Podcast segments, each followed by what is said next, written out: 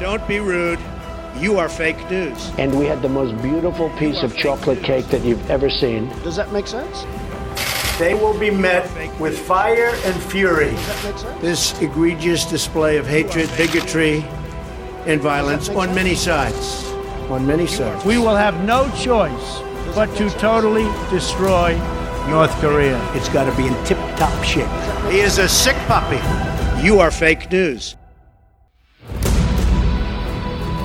Bonjour et bienvenue dans Trump 2020, la série Slate IFRI TTSO qui décortique l'actualité de la campagne américaine pour les présidentielles et qui invite chaque semaine Laurence Nardon, la patronne US de l'IFRI. Laurence, vous êtes en direct de Washington. Alors d'abord, bonjour Laurence. Bonjour Romain. Et je voulais vous parler de ce qui s'est passé samedi soir. Samedi soir, le 7 septembre, dans une nouvelle série de tweets, Trump a annoncé qu'il annulait une réunion jusqu'alors qui était restée secrète et qui devait se tenir le lendemain dimanche à Camp David avec les talibans. Coup de théâtre à la dernière minute, le président américain annule la rencontre. US President Donald Trump has cancelled peace talks with Afghanistan's Taliban leaders at Camp David. C'est un volte-face diplomatique inattendu, la fin des pourparlers entre les États-Unis et les talibans après plus d'un an de négociations.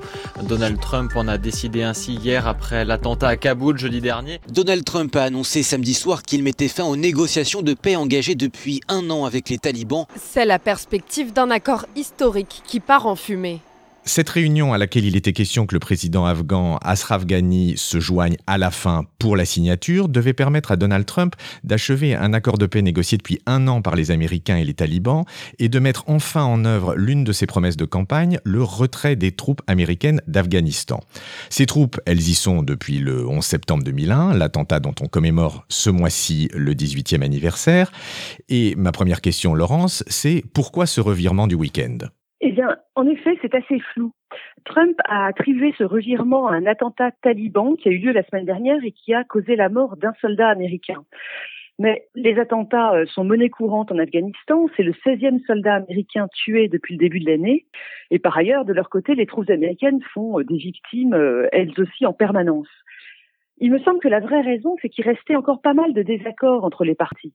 Par exemple, sur le maintien d'une force antiterroriste dans le pays, euh, sur la libération des prisonniers talibans. Et donc, on peut penser que le président a voulu éviter un échec. Mais dans ce cas-là, pourquoi révéler que la réunion allait avoir lieu? Peut-être que le président euh, a aussi réalisé qu'accueillir les talibans à Camp David, cette retraite des présidents américains où il y a eu beaucoup de rencontres de très haut niveau, c'était leur faire un peu trop d'honneur. Et puis, bien sûr, c'est euh, la technique de négociation typique de Trump, hein, de brusquer les choses pour euh, essayer d'obtenir plus de l'adversaire. Rappelez-vous, il avait fait la même chose avec Kim Jong-un à la veille de leur première rencontre au printemps 2018. Revenons un petit peu à, à l'origine. C'est le 11 septembre 2001 qui a déclenché l'invasion américaine de l'Afghanistan. Oui, euh, rappelez-vous, Al-Qaïda s'était installé en Afghanistan, euh, accueilli par le régime taliban à l'époque, pour préparer ses attentats. Et donc, côté américain, l'objectif était double. Il fallait d'une part mettre fin au régime des talibans pour installer la démocratie. À l'époque, on était vraiment euh, dans la grande période de l'utopie néoconservatrice américaine qui cherchait à installer la démocratie partout dans le monde. Ils sont d'ailleurs allés deux ans plus tard en Irak. Et puis le second objectif, c'était de trouver Oussama Ben Laden, le chef d'Al-Qaïda, pour euh, le punir, le tuer euh, éventuellement. Au final, ça fait quand même 18 ans que les Américains sont en Afghanistan. Et oui, Romain, 18 ans, c'est très long. Et qui plus est, les Américains avaient déjà été euh, actifs dans le pays auparavant. Rappelez-vous, en 79, les Soviétiques ont envahi l'Afghanistan. Et les États-Unis sont allés sur place assez rapidement pour soutenir la résistance, les Moudjahidines, pour leur apporter des armes, de la formation, des financements, euh, jusqu'au départ des Soviétiques en 1989. Et c'est quand même très ironique parce que ce sont une partie de ces Moudjahidines qui se sont radicalisés pour devenir plus tard les talibans. Donc je ne suis pas sûre que les États-Unis euh, avaient fait une très bonne opération en, en, en, les soutenant dans les années 80. Alors, bonne opération ou pas, 18 ans après, qu'est-ce qu'on peut faire comme bilan euh, du, euh, de cette invasion et de ces 18 ans de présence américaine en Afghanistan? Eh bien, si Oussama Ben Laden a bel et bien été éliminé par les forces spéciales américaines, hein, au, au, terme d'une longue traque, il se cachait euh, au Pakistan et on l'a trouvé en 2011. Euh, en revanche, on ne peut pas dire que l'Afghanistan soit devenu une démocratie euh, très stable.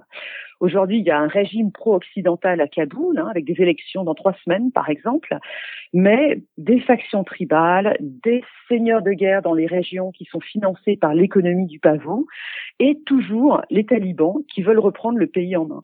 Et donc, côté américain, ça fait très longtemps qu'on est fatigué de cette affaire afghane.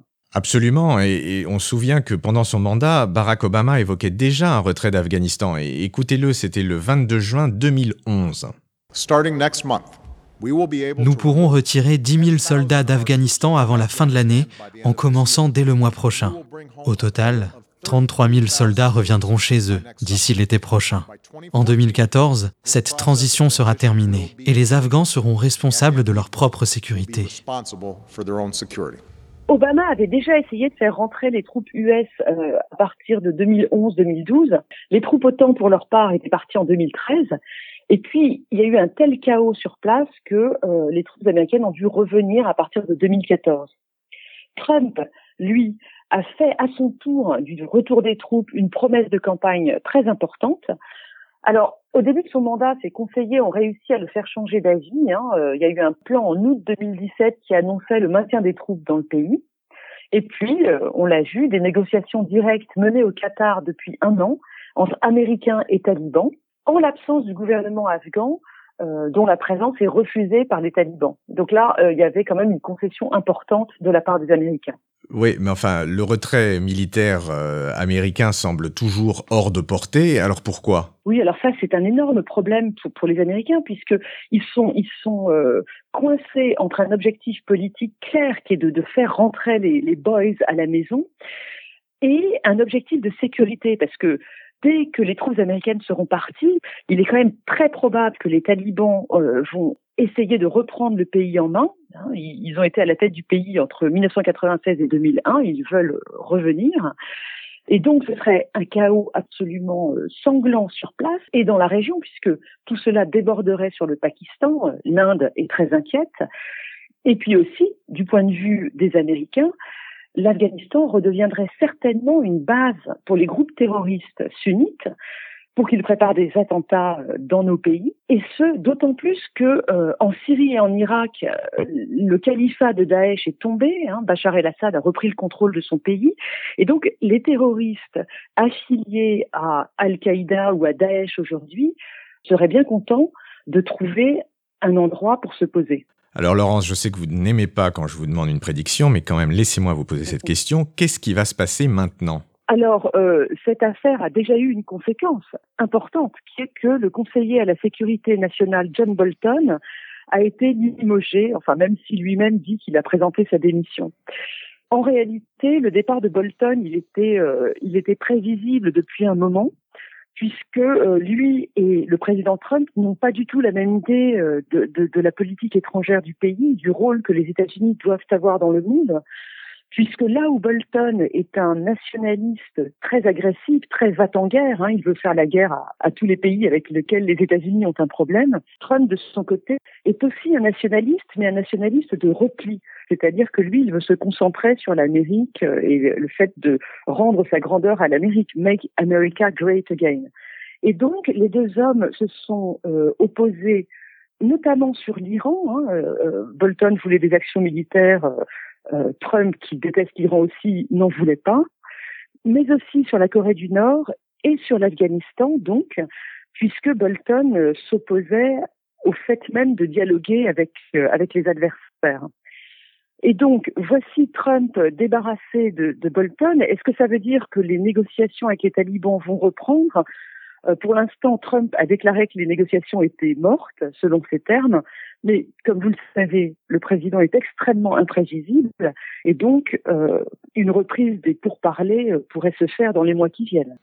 La presse américaine, pour sa part, prédit une hausse des violences terroristes en Afghanistan puisque les talibans ne sont plus liés à un effort de négociation, ce qui ne les empêchait pas de mener des attentats. Mais enfin, tout est relatif. Le niveau de violence est peut-être moindre que ce qu'il pourrait être. Mais je voudrais terminer sur une remarque plus générale au final, contrairement à des dossiers comme celui de l'Iran ou du climat ou même du libre-échange, on voit bien que sur le dossier afghan, comme sur les questions de relations avec la Chine, Trump poursuit en réalité les mêmes objectifs qu'Obama, même si évidemment ses méthodes sont beaucoup plus brutales et imprévisibles. Bien, merci Laurence. Une petite question hors sujet avant qu'on se quitte. Quelle est l'ambiance à Washington en ces, euh, jours de campagne présidentielle? Parmi les personnes que j'ai rencontrées, euh, qu'elles soient républicaines ou démocrates, il y a beaucoup d'expectatives et d'inconnus à propos des candidats euh, démocrates dans la primaire. On s'attend toujours à ce que Biden s'écroule dans les sondages, même si c'est pas encore arrivé. On attend que Kamala Harris précise sa ligne politique qui reste trop floue pour l'instant. Warren et Sanders sont toujours au coude à coude et les plus petits candidats euh, restent euh, en queue de peloton. Mais je vous en dirai plus à mon retour. Eh bien, dans ce cas, je suis impatient et tout le monde l'est de vous retrouver dans notre studio la semaine prochaine à Paris en revenant de Washington. À la semaine prochaine, Laurence. Au revoir, Robin. Retrouvez Trump 2020 chaque semaine sur Slate, TTSO, Lifree et sur vos plateformes de podcast préférées.